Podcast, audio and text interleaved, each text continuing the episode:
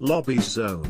Amplio espacio, con rincones reconfortantes para que te relajes y dejes fluir lo mejor que tengas. Sentite como en casa.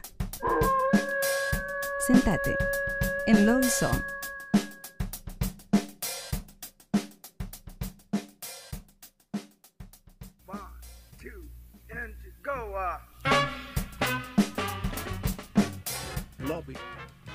Muy bien, bueno, estamos acá en el episodio 154 de Nuevos Pero Rotos. Eh, estamos ya con invitados especiales dentro del contexto del Bafisi. Así que la dinámica ahora es que vamos a pasar al idioma inglés y en algún momento voy a estar traduciendo. Así que eh, voy a dar un vuelco idiomático profundo y I'm going to start speaking in English so we can, you know, at least get each other one way or another. So, uh, welcome Fred Riddler, Riddler to our show. Bienvenido a Fred Riedel acá a nuestro a nuestro humilde programa y vamos a hablar. Yeah, you need to speak it closer to the mic, but that's okay. We, we tell that to every everyone that we interview. so, um, so thank you for coming along. Uh, it's a pleasure to have you here. It's great to be here. And uh, tell us about your your. What are you doing here? Why are you here? not not not here, but in Buenos Aires. What brings Yeah, you here, Yeah, here I'm here on yeah, invitation, but um, well, it's my second visit as a director to the BAFICI Film Festival. Mhm. So I was here with my last film about Lee Ranaldo from Sonic Youth in 2018, and this time with a film that kind of grew out of that. Uh, a, fr- a mutual friend of mine and Lee's, uh, this uh, this artist Michael Anderson. So that film was selected, and that got me here. Plus, I love Buenos Aires. I was I would come anyway. Fantastic. Let me translate for a bit. Oh, sure. So, um, lo que nos dice Fred es que eh, viene acá por su segunda visita. Estuvo en 2018 cuando presentó un documental en el Bafisi también sobre la vida, sobre la grabación de un disco de Lee Ranaldo y que eh, por cuestiones que ahora nos va a contar, este, desemboca en este nuevo documental que eh, es sobre la vida de un artista de collage llamado Michael Anderson. So the question is, who was Michael Anderson? Michael was an amazing presence in New York. Everyone in the art world knew Michael, but I didn't meet him until I was working on the other film because he and Lee had worked together in a, in a, a gallery show. Mhm. Should I stop there? Let you. No, no, no. Oh, um, so Michael had been making these amazing collage pieces, which I, you know, which the film is about, the making of, and they'd been seen all over the world for decades. And I connected with his process when he started making a piece based on my last film about Lee.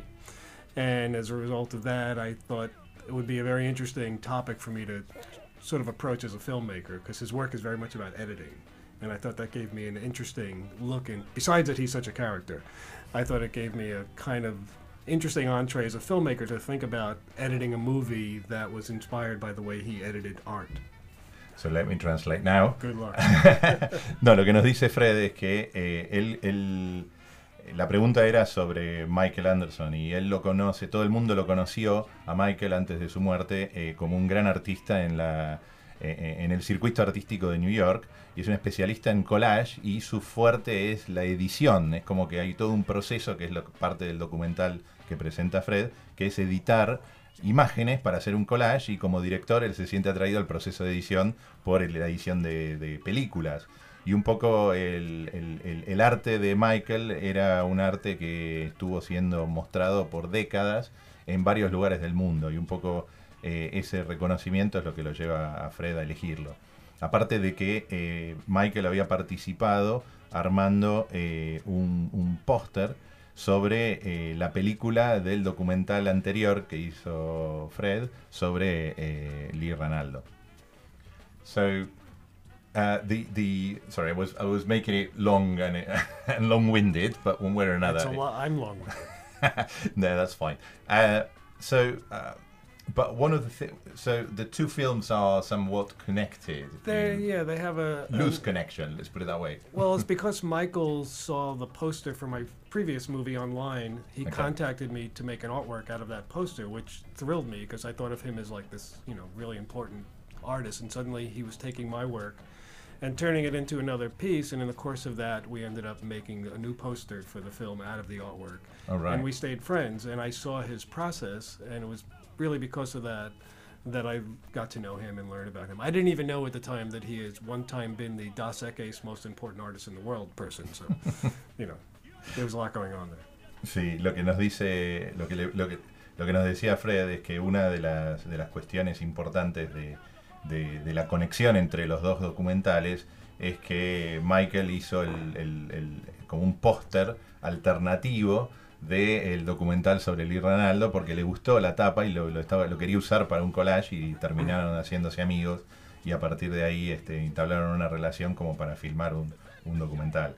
Um, so, so one of the things about Michael and, and, and during the process, without giving a lot of spoilers, so uh, is that um, he, you know, he's being shown throughout uh, the creation process, and also hunting for images on the street. Yeah. So uh, he seems to be a hunter-gatherer type of character one way or another. So, but but then, how would you describe how would you describe his art to somebody who hasn't seen it yet? Well, you know, it's funny. I should have memorized his quote. He feels like he's trying to. He's taking all the imagery from commercial um, distribution, you know, posters and um, and flyers and things like that, and and trying to tell the story of what it's like to be alive today from. You know, from what interests him, I think a lot of his work is driven by the idea of death, like a memento mori sort of theme. Uh, his favorite books are 2666 by Roberto Bolaño or um, Blood Meridian by uh, Cormac McCarthy. And his work reflects that, but he pulls it out of popular culture, not, not high art, not literature. Um, and I think he does an amazingly good job of revealing us who we are by what he extracts from the things he rips off the street.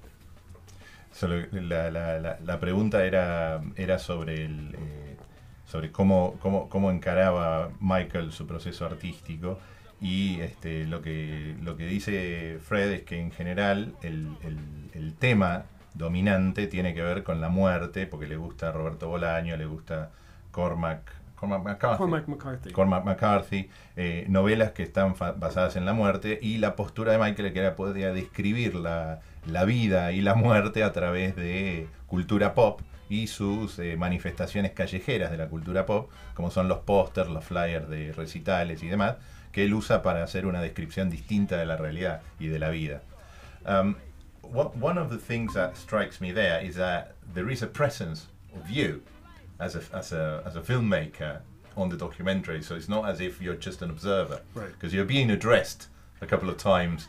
Uh, one a bit a bit harshly, like get get off, get off my way, you're in my way, or something like that. Can't remember, but was that a conscious decision in the editing? Well, I felt throughout the making of the film, Michael is like he loved me. He was always telling me how much he loves me and he's my best friend, but he's very contentious in the process. Sure. And I, I could have gone with that all the way and made it kind of a running argument, like a boxing match. He was always telling me, "You don't need that." Like I would say what I needed to film, and he would say, "You don't need that. Do this." Right.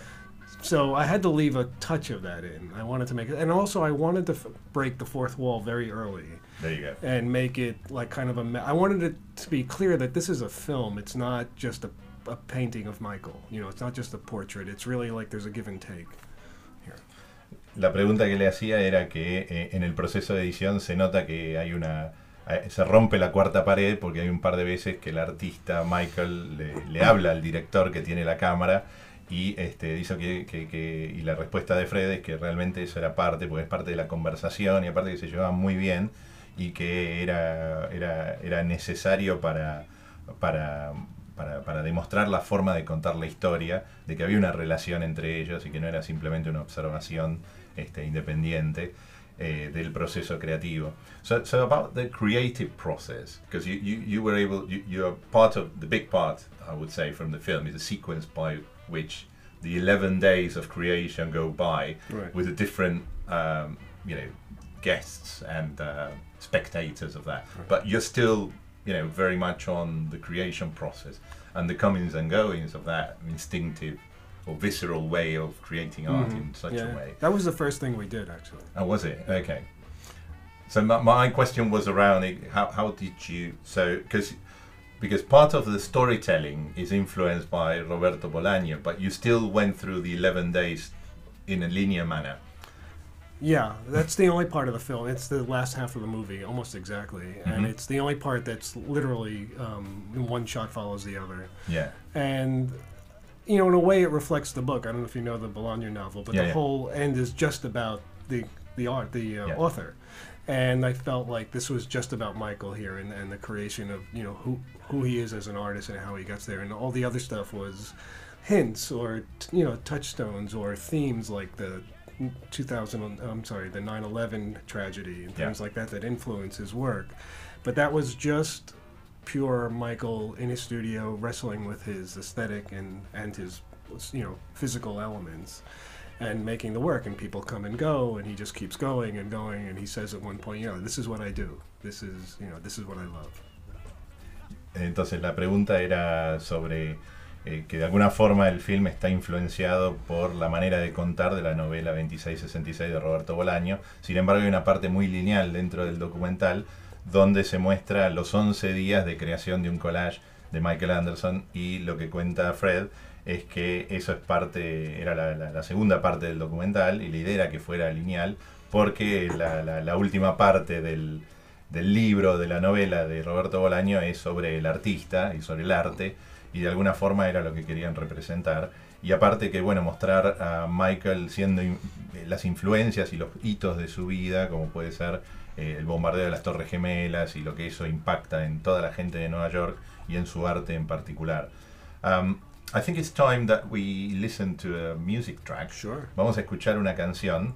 Este, tenemos, eh, paso, I- I'll, I'll, I'll explain in Spanish first what the song is about, and then I'll ask you why.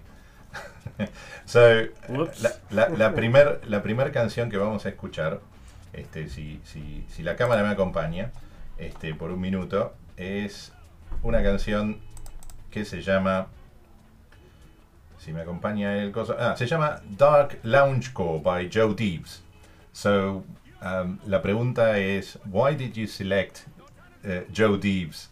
Well, Joe Diebes is the composer of the score for the movie, and this is a song of his from an earlier part of his career. Everything else in the movie was written for the movie, so there Mhm. are no tracks to pull and share. Sure. This was something you know that fit what we were doing here tonight, and I like this track a lot. We just use it as background music, really, in the um, in the opening, the scene of the art opening. So it's kind of buried and all that Mm. stuff. But uh, I, I just love his aesthetic, and I hadn't heard this stuff um, until I met him making the movie. And so this is a little bit out of character with the rest of the score of the movie, and it's a just a great song. It's a great album. So. Fantástico. Entonces la pregunta era por qué Joe Deeves. Y Joe Deeves es uno de los compositores de la música del documental. Eh, si bien la música y, y el score del, del documental se armó de cierta manera especial que ahora vamos a hablar, eh, este es un tema que le gustó y que aparece medio eh, encubierto dentro del documental. Y, bueno, vamos a escuchar entonces a Joe Deeves con Dark Loungecore. I'm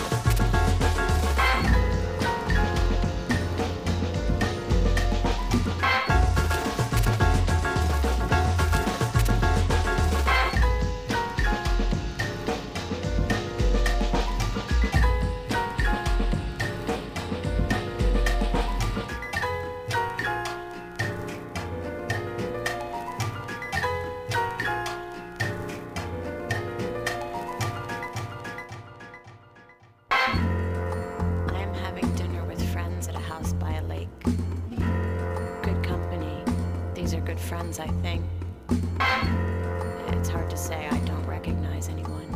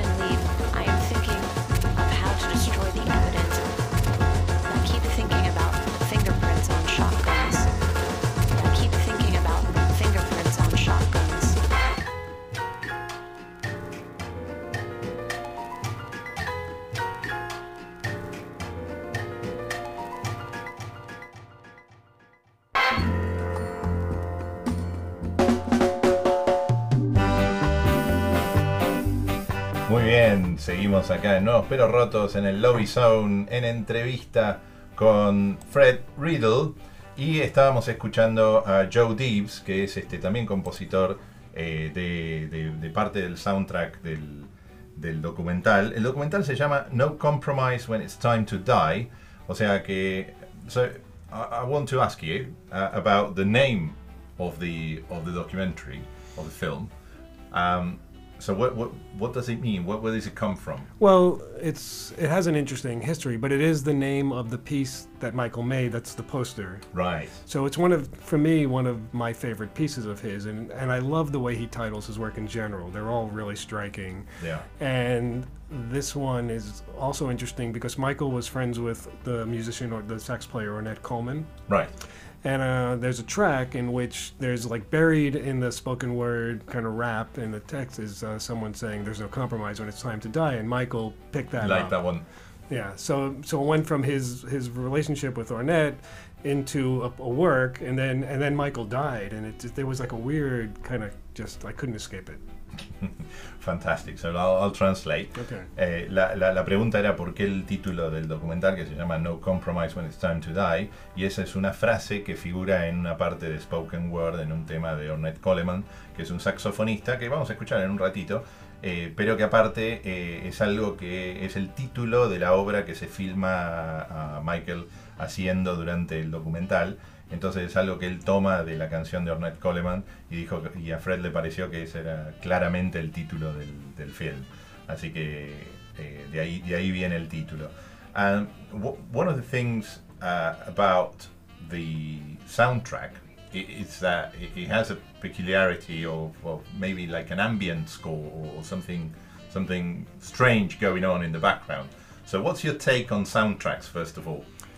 Well, and in this one in particular, as a as a as an I example. I have a uh, an odd relation. I don't. I'm more of a dogma person. Like I, Right. gen- I generally It believe has to be that true. It unless it's be, diegetic, it shouldn't Right. be there. You know, if it's not generated by the scene, I Sure. generally hate soundtracks. And yet, the last two movies I made are wall-to-wall music. sure. So this is I'm in an awkward position here because You're, you're failing your own I've, standards. I've, yeah, I've really let myself down. But Joe is amazing, and he worked, and he was Michael's closest um, artistic collaborator, and he totally got Michael, and he got the idea of this film, and he just ran with it, and it was he, it was almost like he delivered this perfect object to me. It's fantastic, I think, and it I don't think it could have happened with another person. Like if somebody else there. My original way to go about this movie was not to have a wall-to-wall score at all. Right.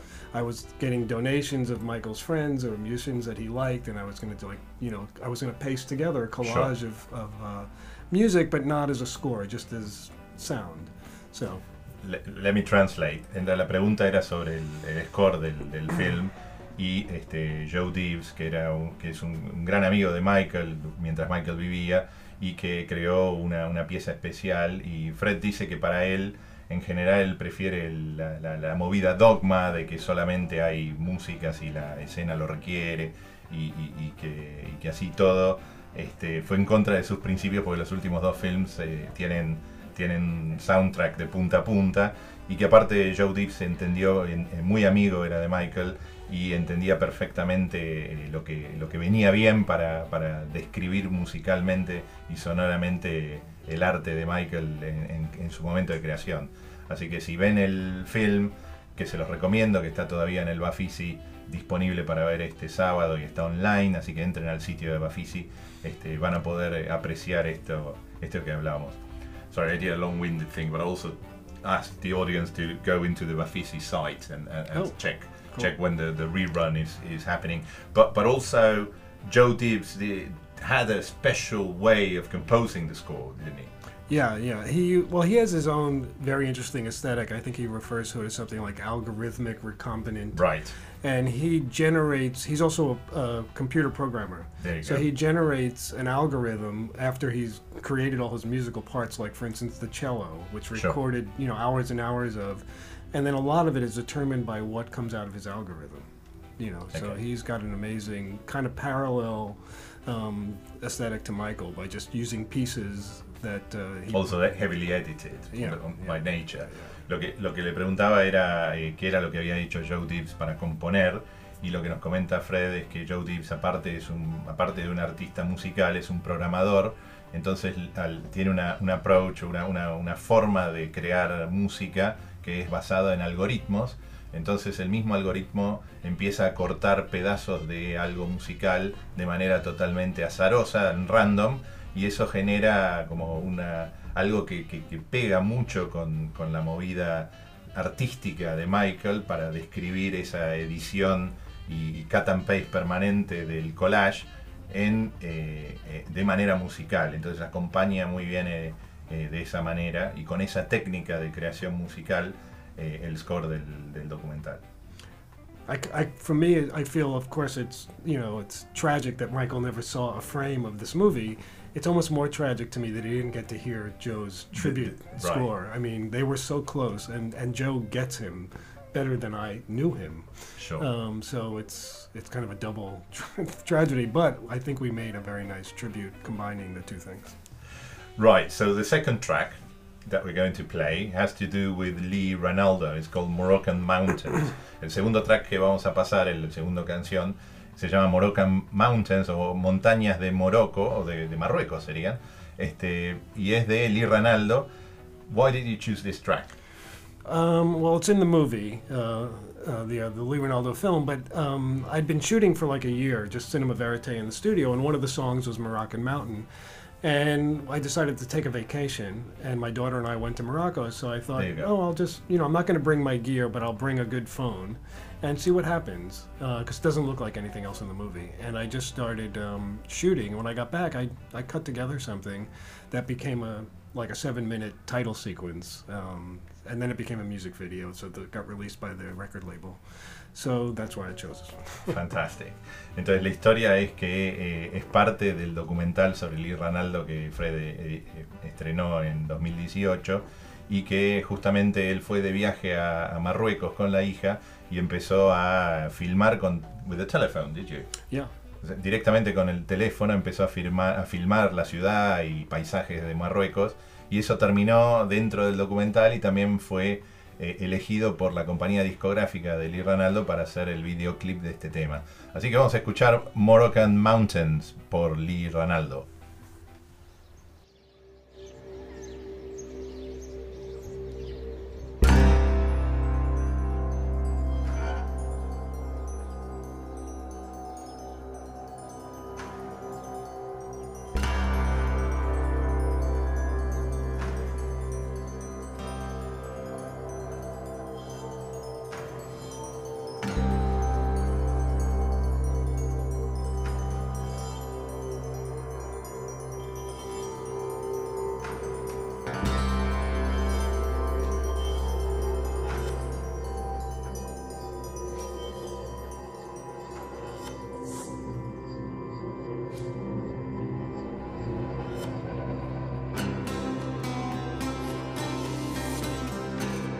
Was filming against the light when the landscape dropped down and we fell into the crack between the window and the world.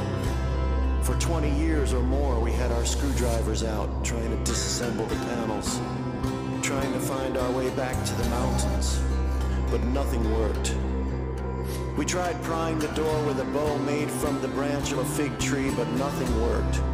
The train conductor kept repeating, This is the last stop. It's time to tell you what to do. It's time to tell you what I'm looking for.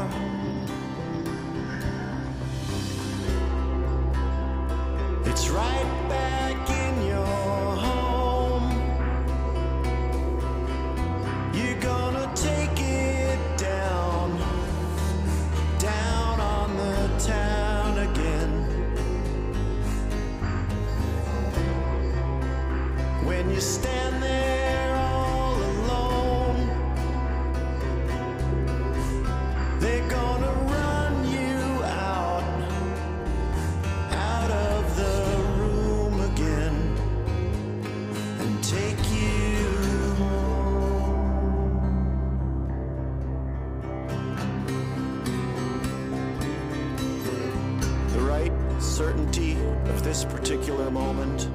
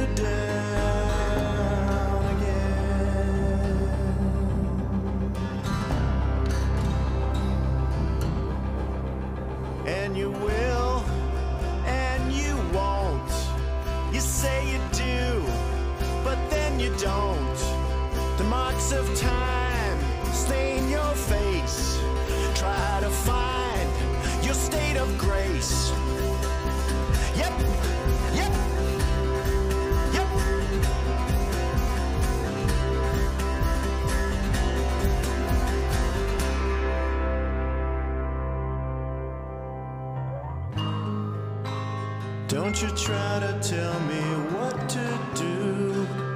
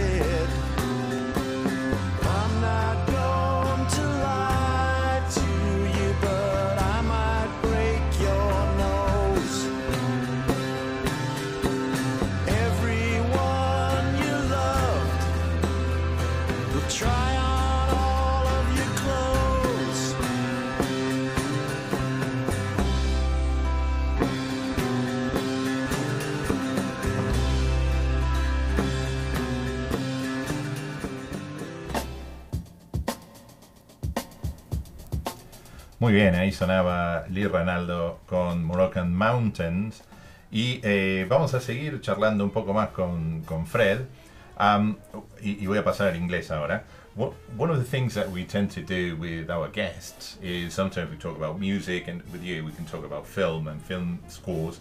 But also, we have um, my colleague Sole, which is connected somewhere at some point. Hola, Sole. I think- Hola Charlie, hello Fred, Hello, hola.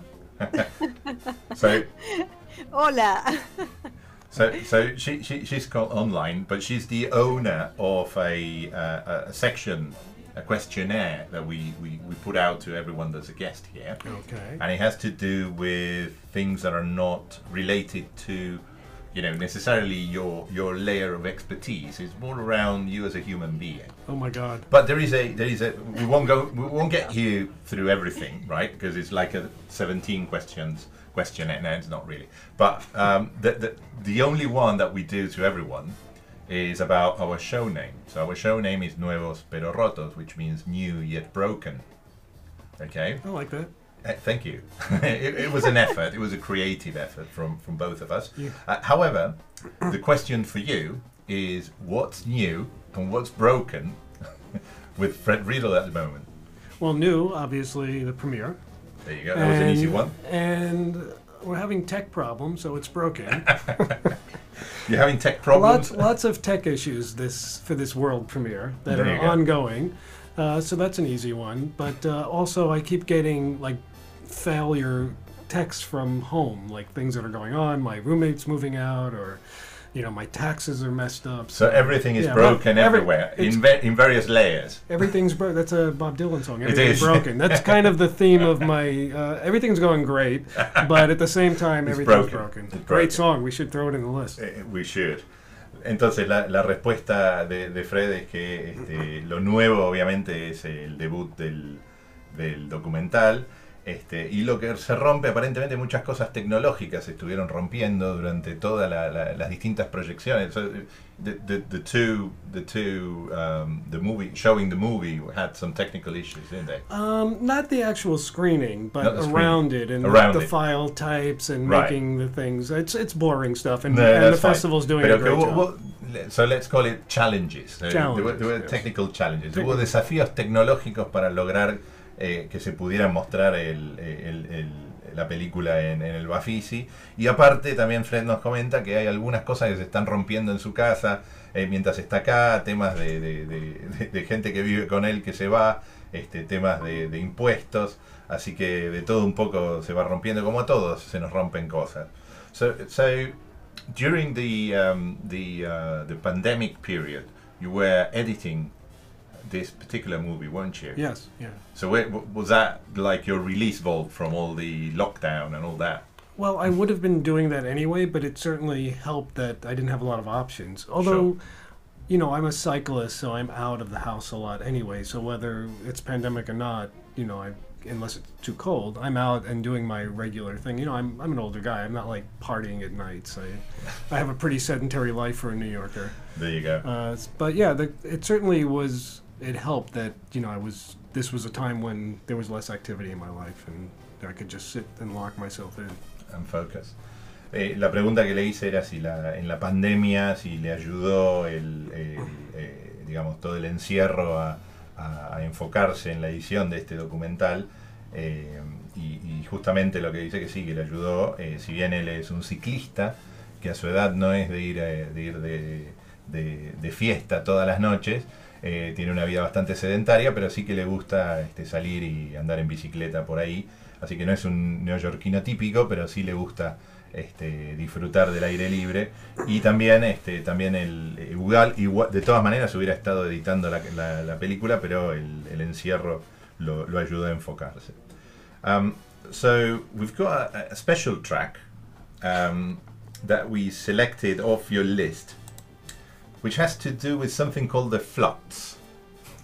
Yes, it does.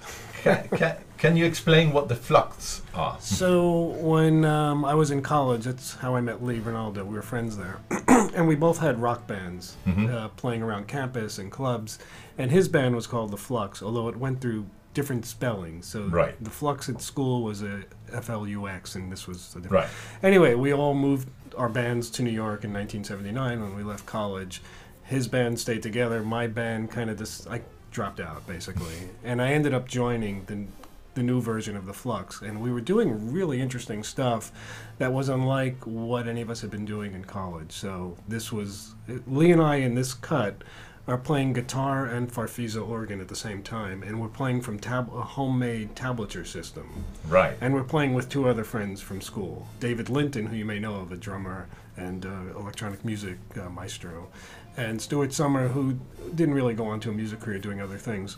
So Lee and I, in the course of this, our our guitars are strapped on. We're standing in front of uh, keyboards, and we just kept going back and forth as the tablature went past. So it's a, it was an unusual attempt, and the song has plenty of mistakes.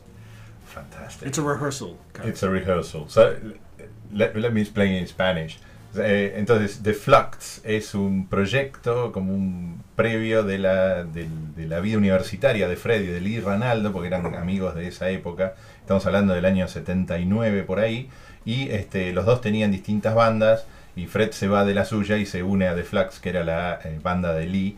Y empiezan a eh, como improvisar alrededor de este. W- Was it a, special keyboard? You say? Farfisa. A farfisa. We well, we had three. I don't know how to translate that, but I know what farfisa is. O sea, hay un, tecla- un- un instrumento de tecla llamado farfisa y lo que hacen es improvisar entre guitarra y farfisa eh, en este track que vamos a escuchar. Eh, es, un, es un ensayo, así que vamos, vamos a escuchar un poco. Esto es The Flux, sonando acá en Nuevos Pero Rotos.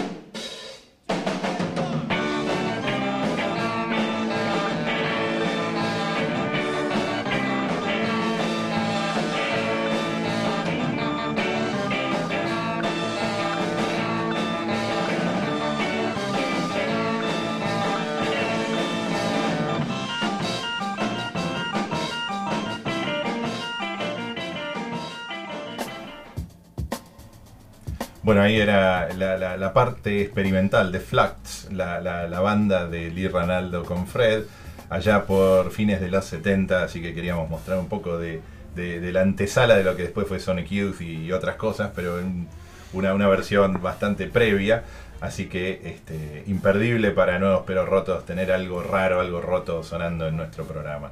Así que, eh, so, so one of the things that I wanted to ask you to do is no, no, no. Seriously, talking to a prospective um, audience from your movie, what would you tell them if uh, you had to recommend going to see your film? Oh, interesting. I mean, the, the truth is, there's kind of a spoiler thing, so I don't say much about it. I, when I intro it, I don't tell. No, things. no, no, no, no. It doesn't matter. And there's no trailer for that reason. Sure. But um, I mean, simply, I have found myself getting into movies about the creative process, and I think if you're someone that's interested in that, I have a very intimate relationship with the people I make movies about, and I, and I think that's a an, a unique aspect. You know, I move into their lives for a year or so, and I get very close to their process, and they get very close to me. So I think it create, I think it creates a, a sort of unique approach to this style of filmmaking that's worth if you're into the arts or music. La pregunta, Fred, era ¿qué le recomendaría a alguien que, no vio la película de cómo, cómo acercarse? Y la, y la visión es que él, él está un año siguiendo a, un artista y lo que él documenta en, en- la película es el proceso artístico. Entonces, si hay alguien que le gusta el eh, entender un proceso del arte de- de manera bastante detallada, puede ver los films de Fred. Así que yo no tengo más que agradecer a Fred. I'd like to thank you, Fred, for being here and uh, being part of Nuevos Pero Rotos one way or another. And um, I'm looking forward to seeing more of your films uh, wh- whenever you come back to BAFICI or late, well, you know, a proper Hollywood release, Proper Hollywood release. one way or another. And thank you so much. Thank you. It's great. Love being here.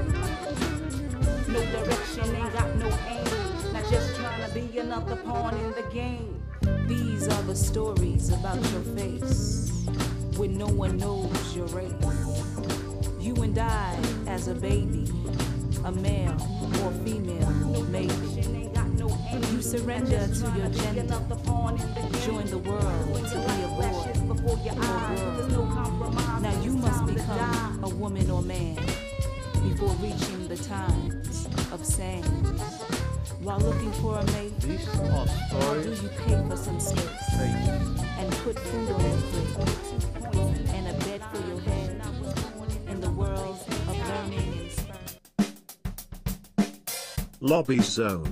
Amplio espacio, con rincones reconfortantes para que te relajes y dejes fluir lo mejor que tengas. Sentite como en casa. Sentate en Lobby Zone.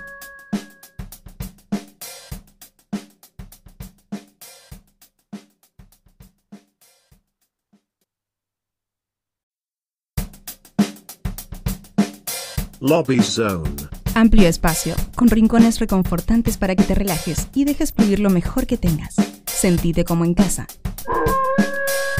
Sentate en Lobby Zone.